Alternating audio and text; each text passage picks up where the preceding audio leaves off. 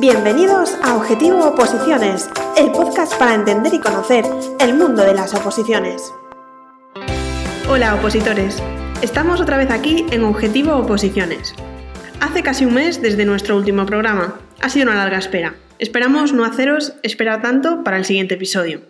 Está con nosotros como siempre Jacobo. Hola Jacobo. Hola Inés, hola opositores. Hoy como siempre vamos a empezar repasando las últimas novedades de las oposiciones, con especial atención a todas las que preparamos en Oposita Test.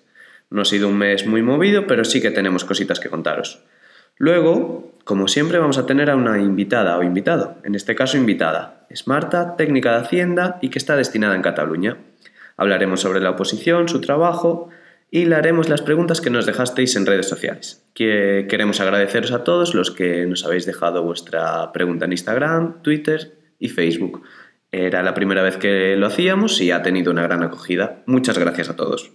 Antes de haceros nuestra pregunta de hoy, queremos hablar un poco sobre nuestra iniciativa de instaurar un día del opositor, en el que se reivindique vuestra figura, la figura de los opositores y el trabajo diario que todos hacéis. Para entender lo que buscamos, lo mejor es que os lo cuenten los propios opositores. Os dejamos con ellos. Hola, opositor. Hola, opositora. Hola, opositor. Hola, opositor. Hola, opositor. Hola, opositora. Son muchos los que estamos en tu situación. No tenemos vacaciones, ni sueldo. Nos levantamos temblando todos los días a ver si ha cambiado algo en el BOE. Estudiamos sin saber si va a servir para algo y la incertidumbre marca nuestras vidas. Nunca hay nada seguro. No sabremos ni si habrá examen. Pero a pesar de todo esto, nos esforzamos todos los días por un sueño. Somos valientes. Perseverantes. Tenemos claro lo que queremos. Cuando caemos, nos volvemos a levantar. Y seguimos sin canto cruz. Nos da igual que el vecino del cuarto aprobase a la primera. Y nosotros sigamos intentándolo. Somos opositores. Somos opositores. Somos opositores y nos merecemos un día para nosotros. El último viernes de mayo será nuestro día, 31 de mayo, Día del Opositor. Yo también oposito. Yo también oposito.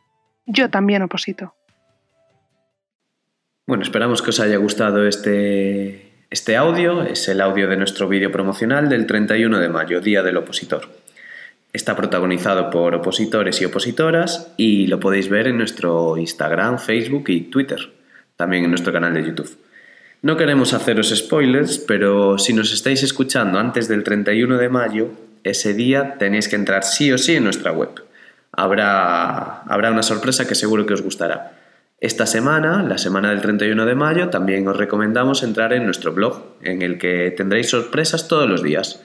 Ya, ya os hemos dado un día de puertas abiertas en el que pudisteis hacer test gratis durante todo el día, durante todo este lunes, y el martes también os hemos hecho un esquema sobre, sobre la Constitución. Seguiremos haciendo más contenidos. Os lanzamos ahora nuestra pregunta del podcast de hoy. El mandato del fiscal general del Estado tendrá una duración de A. cuatro años, B. cinco años, C. tres años, D. seis años. Al final del programa os damos la respuesta. Vamos ya con nuestra sección de actualidad.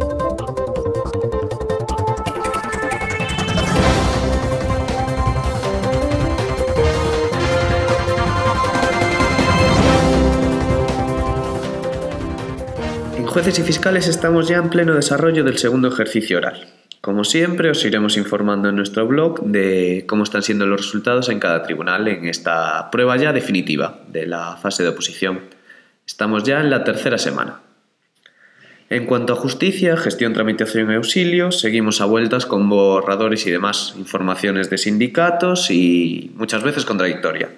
Lo que os recomendamos es esperar a que salga la convocatoria y a que haya informaciones oficiales. Hasta ese momento no podremos daros nada, deciros nada fiable. En cuanto a letrados de la Administración de Justicia, se ha acabado ya el periodo para presentar la instancia y estamos a la espera de que se publique la lista provisional de admitidos y excluidos. Seguimos también a la espera de que salgan las convocatorias de gestión civil, administrativos del Estado y auxiliares del Estado. Los rumores hablaban de que saldría a finales de mayo, pero como siempre eh, seguimos esperando y no se han por ahora cumplido. Os informaremos en cuanto haya novedades. Y ahora eh, vamos con información y no con suposiciones. Este mes de mayo ha salido la convocatoria de Guardia Civil. 2.210 plazas convocadas, 1.151 libres y 884 paramilitares. Se han convocado también 175 para alumnos del Colegio de Guardias Jóvenes. No hay cambios en el temario, sí que hay ciertas modificaciones en la baremación de méritos, por lo que os animamos a consultar en nuestro blog la convocatoria. Quizás lo más destacado es que en esta nueva convocatoria entran en vigor los nuevos requisitos de altura, 160 centímetros para hombres y 155 para mujeres. Siguiendo con la información de las fuerzas y cuerpos de seguridad del Estado, damos por terminada la fase de oposición de Policía Escala Básica. La nota de corte de la prueba de psicotécnicos fue 6,370 puntos para libres, 4,772 para militares. También se han publicado las notas de la prueba de abogacía, las podéis consultar en la web del Ministerio. También queremos hablar de auxiliar administrativo de la Universidad de Sevilla. Salió la lista provisional de admitidos y excluidos y el examen será el próximo 30 de junio. En cuanto a las novedades legislativas, lo más relevante de, este último mes ha sido la publicación del cuarto convenio colectivo único para el personal laboral de la Administración General del Estado. Se había aprobado en marzo, se había firmado en marzo, pero no se ha publicado hasta hace unos días en el Boletín Oficial del Estado.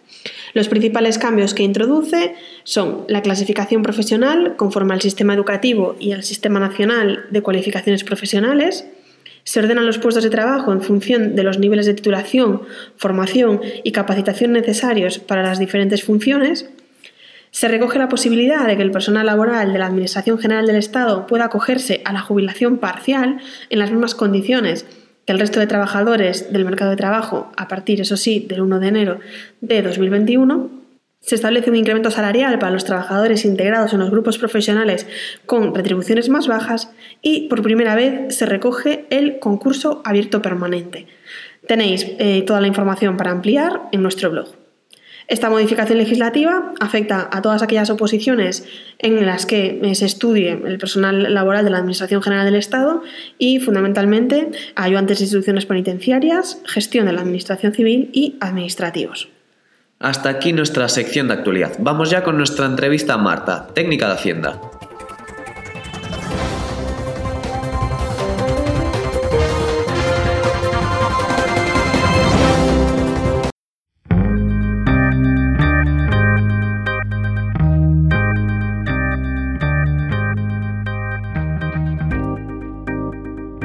Objetivo Posiciones tenemos con nosotros a Marta, técnica de Hacienda, trabajando actualmente en Cataluña y que tiene 30 años, licenciada en Económicas. Hola Marta. Hola, ¿qué tal? Bueno, gracias por eh, aceptar nuestra invitación para participar en nuestro podcast. Llevábamos tiempo queriendo entrevistar a algún opositor, a alguno de los cuerpos eh, de Hacienda y muy amable de aceptar nuestra, nuestra invitación. Bueno, cuéntanos un poquito. Eh, ¿Por qué decidiste opositar? ¿Por qué al cuerpo de técnicos de Hacienda? ¿Fue tu primera opción? ¿No? Cuéntanos un poquito, ¿cómo fue el camino de opositar y la decisión de empezar a opositar? Bueno, yo eh, desde la carrera creo que tenía muy claro que cuando, que cuando acabase iba a opositar, pero porque no me gustaba la privada, no me gustaba quizá las ramas que me ofrecían la privada, porque en, en el momento en que yo acabé la carrera era todo mucho banca, o acababas en banca o te metías en recursos humanos, y tenía, me gustaban los impuestos, me gustaba Hacienda Público, me gustaba el sector público, entonces decidí eh, irme por esa rama. Yo empecé por inspección, no empecé por técnico, porque bueno, ya de lanzarme, pues supongo que me lancé a lo loco. Y, y, bueno, mm, realmente el temario, quitando la parte fiscal, a mí me gustaba un montón, no me costó cogerle pues, cariño, por así decirlo, eh, me costó un poco más la parte de derecho de derecho civil, mercantil, más derecho-derecho. Y nada. ¿Y cuántos años estuviste depositando a, inspector de Hacienda? Pues eh, entre cuatro y cinco más. Ah, a inspección solo. Sí, a inspección. Vale. pues en total estuve entre cuatro y cinco y a inspección debí de estar entre dos y tres o así. ¿Fue muy traumático el cambio de bajar un escalafón o se llevó de forma natural?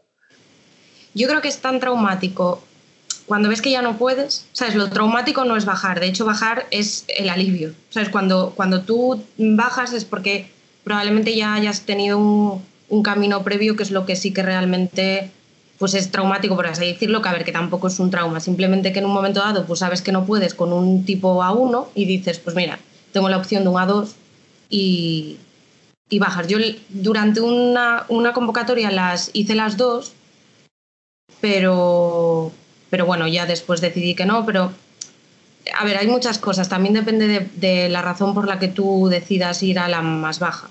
Es decir, yo tenía muchas cosas alrededor, más allá de que pudiese o no pudiese, era pues mira, no me voy a tirar un montón de años preparando una cosa cuando puedo entrar a cuando puedo entrar ya o, mm. o más pronto y después ya veré lo que hago una vez dentro. Eh, cuéntanos un poco cómo es la, la, posición de, vamos a centrarnos en, en, la, en, la, de técnicos de Hacienda, cuántos ejercicios son, de cómo es el temario, nos hablabas ahora de una parte de derecho y otra parte más de tributario y de derecho fiscal. Cuéntanos un poquito cómo, cómo es esa pues, la posición. Eh, son tres ejercicios eh, un primer ejercicio que es eh, constitucional, administrativo, civil, mercantil y economía.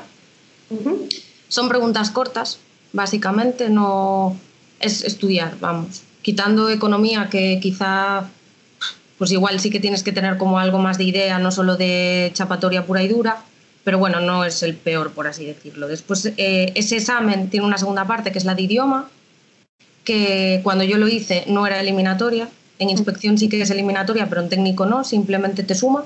Uh -huh. El segundo examen es contabilidad. Son cinco ejercicios de contabilidad.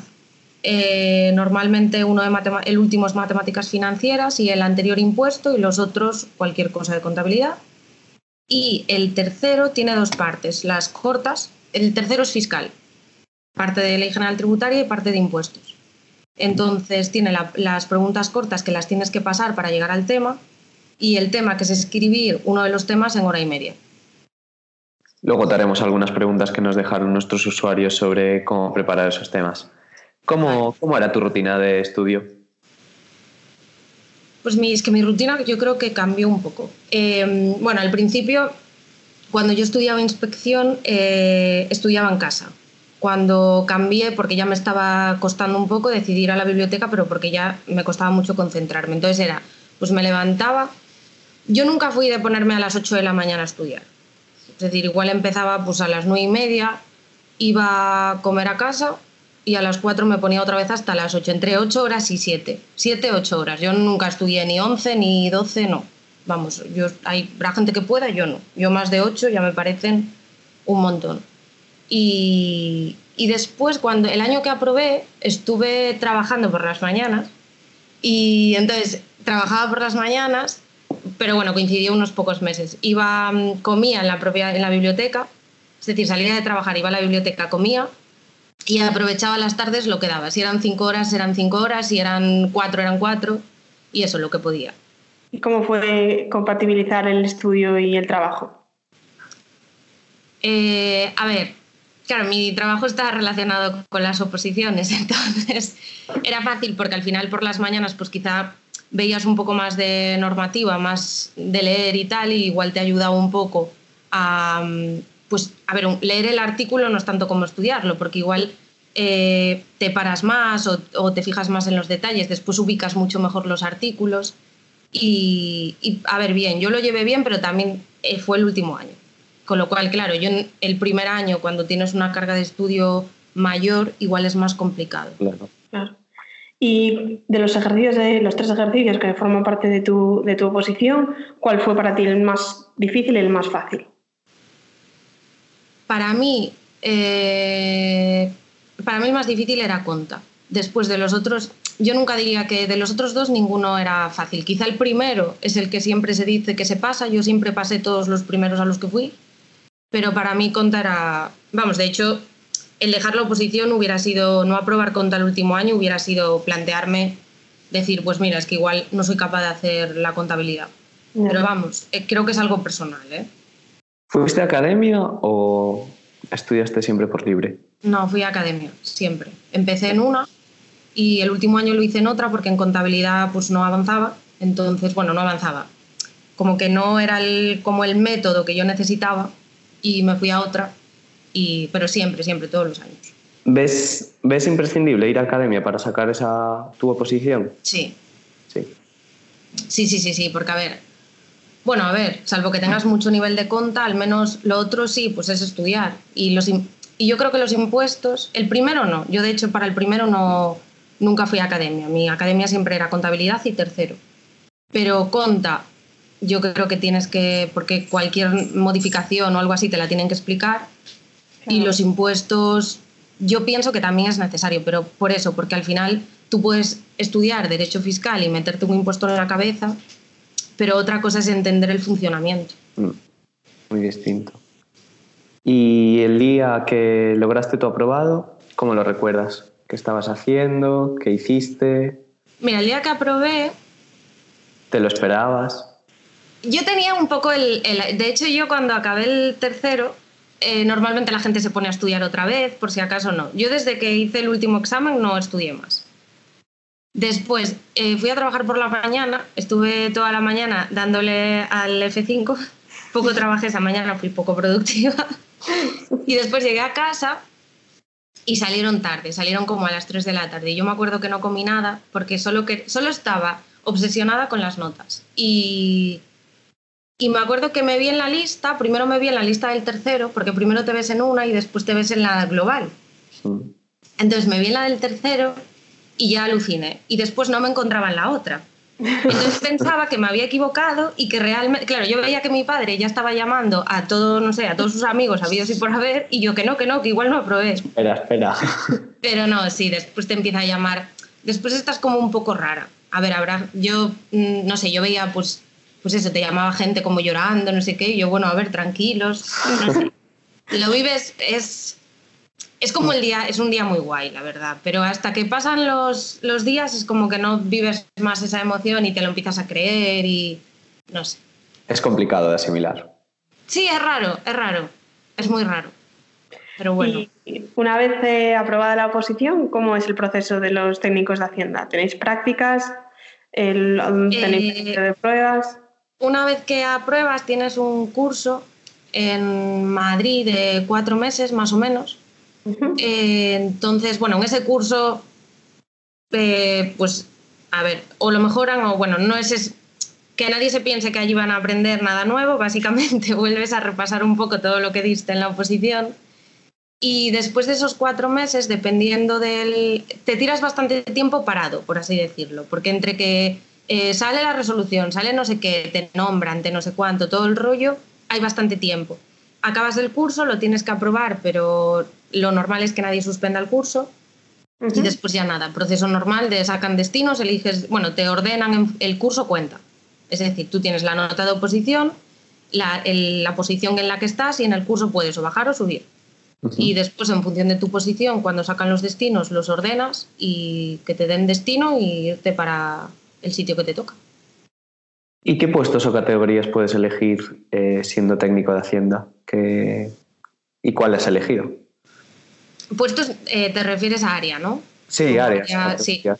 Eh, a ver, normalmente hay las cuatro fundamentales, que son gestión, recaudación, inspección y aduanas. Después, este año, por ejemplo, están sacando eh, plazas en el Tribunal Económico Administrativo Regional, que esas no dependen de nosotros o dependemos de la agencia tributaria o del Ministerio de, de Hacienda. Entonces, esas dependen del Ministerio. Son como raras, pero bueno, las sacaron este año, yo no sé si en mi año, por ejemplo, no había. Después, hay algunas de estas de mm, recursos humanos que son muy pocas, Delegación Central de Grandes Contribuyentes, pero bueno, delega- por ejemplo, grandes contribuyentes es inspección, por así decirlo. Eh, después, las más atractivas, inspección, porque se, a ver, se cobra más y se supone que es los, los que trabajan en inspección, bueno, yo trabajo en inspección, tenemos como más facultades, puedes mirar más cosas. Y gestión está mucho más, gestión es como inspección, pero más limitado en, en lo que son sus facultades del día a día. Y es que son diferentes. A ver, inspección, pues inspeccionas e investigas con cuantías ya más altas y pudiendo ver todo. Gestión es como un trabajo mucho, es más corto, son expedientes mucho más cortos que tienes que sacar, ¿sabes? Lo- Pues en inspección, pues yo qué sé, en un mes no creo ni que saques un procedimiento, igual uno de gestión saca cinco expedientes. Claro. Recaudación, quizás el que menos tenga que ver con Hacienda, porque es mucho más de derecho, porque son temas de embargos y cosas así. Pero bueno, claro, yo trabajo en inspección, entonces yo del resto de las áreas no sé mucho. Y aduanas, o te toca en una aduana como tal, en un aeropuerto o algo así, o te puede tocar inspección aduanas, que quizás sería similar a inspección, pero con cosas puras y duras de aduanas o impuestos especiales o algo así. Y bueno, ahora estás de- destinada en, Cataluña y eh, cómo es la movilidad una vez aprobada la oposición, que es otro tema que preocupa mucho eh, a los opositores. Sabemos que hay dos años en los que estáis eh, congelados, si no me equivoco, y luego digamos que tenéis movilidad. En el campo de Hacienda, ¿cómo es la movilidad? A ver, eh, estás 18 meses en primer destino, es obligatorio. Normalmente esos 18 meses se van a dos años, porque son los 18 meses entre que sacan el panel y, y después puedes acceder al panel y todo el rollo. Bueno, de entre los trámites son dos años. El panel se paralizó. Es decir, ahora mismo el panel se supone que no es ilegal, pero no es. Nadie sube, por, nadie se mueve por panel en el resto de la administración. Cuéntanos, sí, cuéntanos, un poco, porque hay dos formas, hay concurso y panel. El panel únicamente te cuenta la antigüedad. Y es una solución que lo voy a contar así un poco por encima porque ni tampoco estoy muy metida, pero creo que es algo así. Cuando fue el tema de la crisis, se pararon. Es decir, se paró. La gente no se movía porque, bueno, no sé por qué, pero se paró. Entonces, como solución ofrecieron el panel y el panel solo te mueves por antigüedad. A mayores, eh, creo que lo que supone el panel es que hay muchas plazas en determinados sitios que se amortizan por promoción interna. Es decir, ese es el problema de los técnicos, los inspectores no, pero los técnicos tienen el problema de si un agente, por ejemplo, de Coruña, sube a técnico, su plaza se reserva la- en Coruña. Por lo Claro. tanto, eh, va a ser cubierta por un agente que promocionó y no por un técnico que esté en otro lado. Claro. No sé si se entiende más o menos. Sí, sí, sí. Después, eh, bueno, este año se paralizaron los paneles por el tema de que se supone que deberíamos de estar en concurso como está el resto de la administración y por lo tanto contarte muchas más cosas eh, que solo sea la antigüedad. Aparte, hay un tema de niveles. Bueno, no sé si vamos a hablar de salario o algo parecido Bueno, podemos tocarlo ligeramente. sí. bueno, pues entonces lo explico así un poco. Hay como una especie de niveles, tú empiezas con un nivel 20 y después vas subiendo en función de los años. Entonces, creo que eh, por panel no te puedes mover a un sitio que no sea su- tu nivel. Por ejemplo, yo soy un nivel 20, entonces solo podría ir a nivel 20. Esto creo que es así, pero tampoco lo afirmo totalmente. Pero bueno, en resumen, la movilidad, pues está un poquito complicada. Salvo hay zonas que están muy complicadas, Galicia está muy complicada, por ejemplo. Es una zona en la que como técnico pues se habla de igual de... Pues igual llegas y te hablan de 12 y otra gente te habla de 18 y otra gente te habla de 15. Ya. Ya. ¿Qué va a pasar de aquí a cinco años? Tampoco sabemos. La administración donde yo trabajo hay mucha gente que se va a tener que jubilar de aquí a 10 años. A mí, bueno, yo soy de Coruña, entonces a mí de Galicia también me hablan del tema de, de que hay mucha gente que se está jubilando. ¿Cómo se están esas plazas? Es decir, ¿quién, quién Pues las está ocupando? Porque claro. realmente no nos movemos. Galicia es un sitio complicado, es todo el norte. El norte es muy complicado. Eh, Andalucía tampoco es un sitio como que se mueva mucho, pero bueno, se mueve más. Lo peor es el norte. Ahora, si eres de Madrid, en los 18 meses estás en Madrid, por ejemplo. Si eres de... mm, creo que Murcia es un sitio que no es muy complicado. Eh, igual Alicante también te puede caer. Creo que quitando el norte, Sí, que es lo más es complicado, más. y determinados sitios de Andalucía, el resto, bueno, pues te irás en más o menos tiempo, pero, pero te vas. Y vamos, cuando entras, eh, casi todo está en, Ca- en Cataluña, te pueden salir en Madrid, pero son las más cotizadas, y después a continuación de Madrid, que son las cotizadas, está Canarias. Y después ya el resto, Cataluña. Y ahora has decidido eh, seguir eh, opositando, pero por promoción interna a inspectora de Hacienda. ¿Qué, qué te ha llevado a ello? ¿Ese anhelo de conseguir el A1? La o- espinita clavada de haber empezado. Ya, bueno, Yo creo que es la espinita clavada, porque yo realmente cuando casi todo el mundo se pone, de mi promoción, casi todo el mundo está promocionando. A ver, la, hay una diferencia importante entre, los ten, entre, un, entre las condiciones de un técnico y de un, y de un inspector. Y cuéntanos, ya, eso, claro. cuéntanos, cuéntanos, cuéntanos venga, la que, diferencia. Ya, ya, que tú te has lanzado y no lo A ver, es que se cobra, se cobra el doble por Cuéntame. hacer... Cifras. Cifras aproximadas, un rango entre X y X, puedes decirnos. Pero al mes. Sí, Sí, venga. porque eso es más- lo más visual que la gente lo va a ver, entre X y X. Pues si un técnico de inspección cobra eh, una media de 2.000 euros al mes, Ujú. Eh, un inspector cobra una media de 4.000 euros al mes. Hay una gran diferencia. Sí, sí. claro, es Ya decir, un- o uno de gestión son 1.500, un, un inspector, es que un inspector en, claro, tú date cuenta que un inspector de primer año cobra lo mismo que un técnico de último, de, de lo que más puede llegar. A lo que más puede llegar claro. un técnico es al sueldo de un inspector que acaba de entrar. Sí. Ya. Y se promociona por eso. Porque, por ejemplo, yo que estoy en inspección, un técnico y un inspector hacen exactamente lo mismo. Lo mismo. Es decir, te dan un expediente, tú tienes tu expediente, eh, lo cierras igual, lo único que tú no firmas, pero hacen exactamente lo mismo. Entonces, los que promocionamos, lo pro- promocionamos por, bueno, por sueldo. Yo creo que por el, porque ya estás, yo creo que en parte también echas de menos un poco estudiar. Tienes las tardes libres y, opositor. Sí, y te entra un poco, yo me acuerdo cuando, claro, yo, todo el mundo eh, promocionaba y yo tenía decidido que no. Y bueno, a mí mi preparador, mi primer preparador de todos, me escribió un email. Entonces me dijo que, que, jo, que esperaba que estuviese promocionando ya. Y yo le contesté en plan, pues mira, no, la verdad es que bueno, está ahí, pero sí, sí, lo que tal. Entonces él sí que me puso que, que bueno, que él esperaba que, que promocionara, no sé qué, bueno, vamos, que si tienes la espinita y te dan un empujón así, pues ya está, ya lo haces. Ya. Pero mm, lo lógico es que lo hagas porque, bueno, es un esfuerzo más y puedes llegar al escalón más alto, vas a cobrar más y bueno, a ver, mm, la vida de un inspector pues es mucho mejor. Lo que pasa, bueno, tú ya nos comentaste que mientras te sacaste la OPO estuviste trabajando, pero bueno, ahora entiendo que es otro ritmo de trabajo y la posición de inspección también requerirá, requiere otro, otro ritmo de estudio. ¿Cómo lo estás compatibilizando? ¿Cómo lo estás llevando sin mucha presión y sin ponerte plazos ni, ni nada? A o- ver, no, eh, bueno, yo es que ya desde el momento que tomé la decisión decidí que yo no me iba a volver, es que no opositas igual, eres Ya. como otra, es Una otra, que primero no tienes. porque no ti- tú ya estás dentro.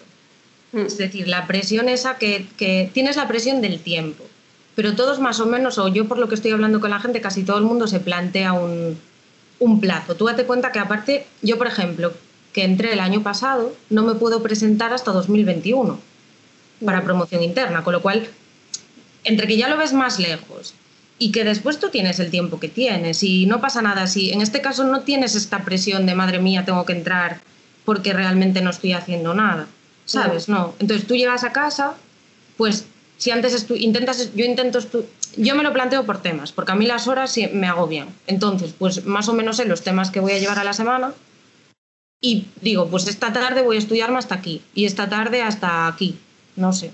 También yo ya le, di, ya le había dado vueltas previas a los temas. Entonces, no sé, no es como estudiar, es que es diferente. No sé cómo explicar, pero no es, es distinto, es menos presión, es otra cosa. Tienes otra tranquilidad, tienes un sueldo todos los meses, estás Exacto. trabajando, es totalmente diferente. Exacto, a ver, es un esfuerzo porque realmente tienes que llegar a casa, te descansas, tomas el café y te pones a estudiar. Pero bueno, a ver, yo tomé la decisión hace poco y es que ahora mismo estoy muy motivada y hasta me gusta. Pero bueno, si Bueno, queréis, volvemos a hablar en, no sé, en Sí, seis meses y os digo que todo es un asco. Pero No, por ahora, además tú eres, joven y aún tienes margen y margen para... para Eh, bueno, Marta, vamos a ir ahora con algunas preguntas que nos han dejado nuestros usuarios en redes sociales para que te hiciésemos. Eh, la primera que nos hacen, ¿qué temario recomiendas o por cuál estudiaste o cuál consideras que, que es un buen temario para la posición? Hablamos de técnico de Hacienda en este caso. Yo eh, estudié siempre por el CEF, a mí me gusta el temario del CEF, pero para economía cogería CTO. Vale. Sí, es que Y- y de hecho casi todo el mundo que cogió el CEF, a mí el CEF me gusta, También depende de cómo estudies. A mí me da la sensación de que CTO explica más y que CEF es mucho más literal. Hay, de hecho, hay veces que es un, un copia y pega de la norma, pero a mí me gusta más. Así, para economía, CTO. De- aparte, sin pensar, ¿eh? De forma tajante. Otra pregunta que nos hacen es si crees que estudiar eh, carreras relacionadas con la economía es imprescindible o alguien que estudia Derecho puede depositar sin problema a técnico de Hacienda. Hay muchísima gente que estudiando Derecho hace, hace técnico de Hacienda o inspector de Hacienda o algo así. Yo creo que depende de la facilidad que te suponga la contabilidad. Y creo que es algo que no te... Yo estudié económicas, vamos, y, y donde yo fallaba era en contabilidad. Así que si después eres un... Pues siempre te costaron mucho los números y no ves nada, no sé. Es que ahí sí que yo creo que es una cuestión personal, pero que no tiene nada que ver. Estudié de- económicas y a mí me costaba contabilidad y no me costaba estudiar derecho civil, por ejemplo. Claro, bueno, y luego también los de derecho tendrán su punto fuerte en las ramas más de derecho y Claro. Tenían los de Claro, obviamente yo hasta que me hice con derecho civil le tuve que dar varias vueltas Claro. y alguien de derecho entiendo que no. Claro. Pues lo mismo. Pero contabilidad, hayas estudiado lo que hayas estudiado, es casi empezar de cero. Mm. Eh, con el temario tú te lo estudiabas, es decir, te lo estudiabas literalmente el temario, cogías el temario te hacías tus resúmenes, digamos, para, por ejemplo, nos preguntan para la segunda parte del tercer ejercicio y sobre todo para la primera parte, que entendemos que es la de respuestas cortas. Yo soy muy literal estudiando. Me- aparte es que me gusta, me gusta la literalidad. Entonces, a mí, por ejemplo, como estoy tan acostumbrada a estudiar así, yo cojo un tema, lo subrayo y lo estudio. No, no me gusta hacerlo porque me parece que realmente pierdo tiempo haciéndolo. Pero sí que hay gente que necesita hacerlos y hay gente que lo que hace es cuadrarlo en tiempo. Vamos, para, el- para los temas sí que tienes que practicar. Y tú más o menos cada uno tiene su método. Yo lo subrayo y cuando veo que no me cabe, pues pongo anotaciones en plan, esto se quita porque no cabe. Pero siempre se escribe, porque tú, tienes, tú no puedes llegar al examen con un tema de tres horas, porque es que no te va a caber. Tienes que hacerlo en una hora y media. Ahora, el que lo estudie como yo subrayando, pues lo estudia subrayando y al final lo tienes en la cabeza metido para hora y media. Y el que lo estudia haciéndolo, pues mira, ya tiene un tema de hora y media escrito. Pero bueno, eso ya es personal. Yo es lo que te digo. Como me gusta la literalidad y me gusta seguir el tema y tal, pues yo estudio por el tema y no doy más vueltas. ¿Y cómo estudiabas la literalidad? Eh, ¿Solo subrayando? ¿Tenías algunas reglas mnemotécnicas? No Sí. sé. Te- Mm, No tenías ninguna técnica. No, vamos, yo es que yo cojo el tema y, y lo estudio. Lo, lo- bueno, en su momento lo, lo- lo digo, ahora por ejemplo estoy volviendo a cantar, entonces lo repito muchas veces y más o menos, pues a ver, siempre tú, a veces tu cabeza hace como asimilaciones Sí. o cosas así, pero no tengo una forma así y a veces lo escribía. Pues la repetición pura y dura. ¿Y cómo conseguías estudiar sin que la presión y los nervios te desconcentrasen? ¿Tenías momentos en los que decías tú, pues eh, no puedo más y me voy y desconecto? ¿O decías no me quedo y hasta que salga no me voy? No, pero es que yo no soy partidaria de que cuando tu cabeza no va, no va. Es igual que cuando estás agotadísimo por lo que sea, porque tuviste una mala noche y no dormiste nada o algo así, es un- sí, puedes estar mm, lo que quieras en la biblioteca, pero realmente si tu cabeza no funciona, igual es mejor que ese momento lo aproveches para descansar y estar mejor al día siguiente, para tomarte algo y estar mejor al día siguiente y cuando te agobias, si no logras controlar el agobio, gestionarlo, lo mejor que puedes hacer es irte. Irte o, pues imagínate, en el caso de que estés estudiando el primero y tengas contabilidad, pues ponerte a hacer ejercicios de contabilidad. Pero algo que te despeje. Estudiar en estado de agobio yo personalmente no, no, no soy partidario. Bueno, Marta, vamos llegando al final de nuestra entrevista y siempre la terminamos con tres preguntas a nuestros usuarios y una que les ha dejado el anterior invitado. El anterior invitado era un policía nacional en prácticas y nos dejó para ti esta pregunta. ¿Qué estarías dispuesta a sacrificar o a dar por tu plaza? Por conseguir la plaza, en tu caso tu plaza, que ya la tienes. Bueno, pues a ver, teniendo en cuenta que yo estoy dentro ya, igual esta respuesta pues no es la... Pues claro, una persona desde fuera dirá, claro, ya está dentro, pero yo creo que la pregunta probablemente no iba por ahí, pero sí que pensar en que estás dispuesto a sacrificar por la plaza, creo que hay que entender que la plaza es un, o que es un trabajo, es decir, al final es un ámbito de tu vida, pero no tienes por qué sacrificar nada más allá del, de lo que tienes como que sacrificar cuando estás en el tiempo de estudio, que no es más que lo que sacrifica una persona que está ocho horas trabajando, pero en vez de estar ocho horas trabajando, estás ocho horas estudiando. Con lo cual, yo no hubiese estado dispuesta a sacrificar nada más allá del tiempo que me supuso estudiar, pero vamos, no, es un ámbito de mi vida y, y no, no, le quitaría otros ámbitos y ya está. No sé si me explico más o menos. Sí, sí, sí, sí, sí perfectamente, perfectamente. Eh, la otra pregunta que hacemos normalmente es recomendar un libro, una película, una canción, un artista o una serie a un opositor o a cualquier eh, estudiante. ¿Qué canción o qué libro o película recomendarías? Pues recomendaría una canción que es, creo que es Lo que te hace grande, creo que ese es el título, ¿eh? no sé si es el título así, de Vetusta Morla. Vale, nos la apuntamos. Y otra de nuestras preguntas es, ¿a quién te gustaría que entrevistásemos en nuestro siguiente podcast? Pues me gustaría eh, un poco también eh, ligado a la contestación a mi respuesta de, bueno, a la pregunta que había hecho la persona anterior, me gustaría que en vez de entrevistar a una persona como en activo o que hubiese sacado la oposición a una persona que no la hubiese sacado después de haberlo, haber estudiado, vamos, no pruebo y no la saco, no. Una persona que ha invertido parte de su tiempo, que al fin y al cabo la plaza o ser funcionario era pues, su sueño o su meta en la vida y que pues, por lo que fuera no, no lo consiguió. Me gustaría un poco también ver, creo que falta un poco en el ámbito de las oposiciones es esa perspectiva. Ese punto de y, vista. y, claro, ese punto de vista y, y, y la, la, naturalidad de, bueno, pues mira, es como si monto algo y no me sale. Sí, mira, que no se acaba el mundo. Exacto. Me gustaría pues ver es, esos otros opositores. Bien, y por último, déjanos una pregunta para nuestro siguiente invitado o invitada.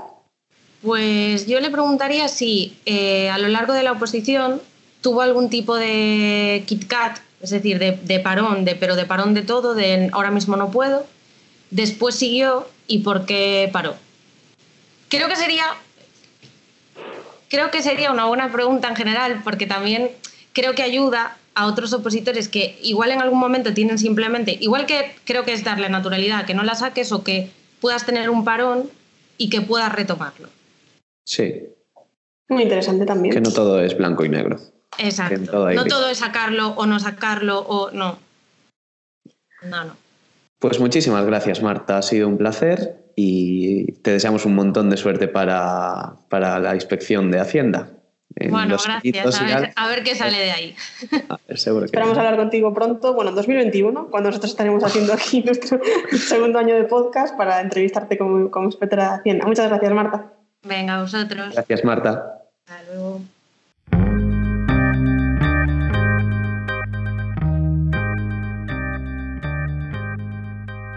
¿Qué, ¿Qué, tal nuestra entrevista, opositores? Esperamos que os haya gustado. Ha sido un gran placer que, esta entrevista sea tan nuestra como vuestra por, por el montón de preguntas que, que, nos mandasteis. Muchísimas gracias otra vez a todos. Vamos ya terminando con nuestro podcast y lo hacemos como siempre con nuestra pregunta de, del día. Cuéntanos, Inés, recuérdanos un poquito cómo era esa pregunta. Pues en nuestra pregunta de hoy os preguntábamos cuánto duraba el mandato del fiscal general del Estado. A, 4 años, B, 5 años, C, 3 años, D, 6 años. La respuesta correcta a esta pregunta la encontraréis en el artículo 31.1 del Estatuto Orgánico del Ministerio Fiscal, que establece que el mandato del fiscal general del Estado tendrá una duración de 4 años. Muchísimas gracias a todos por escucharnos y, como siempre, si nos apoyáis con un like en iVoox, en, en iTunes, os lo valoraremos un montón. Cualquier sugerencia que tengáis también nos podéis escribir a comunicación.opositates.com. Gracias, opositores. Nos escuchamos en el siguiente episodio. Hasta la próxima.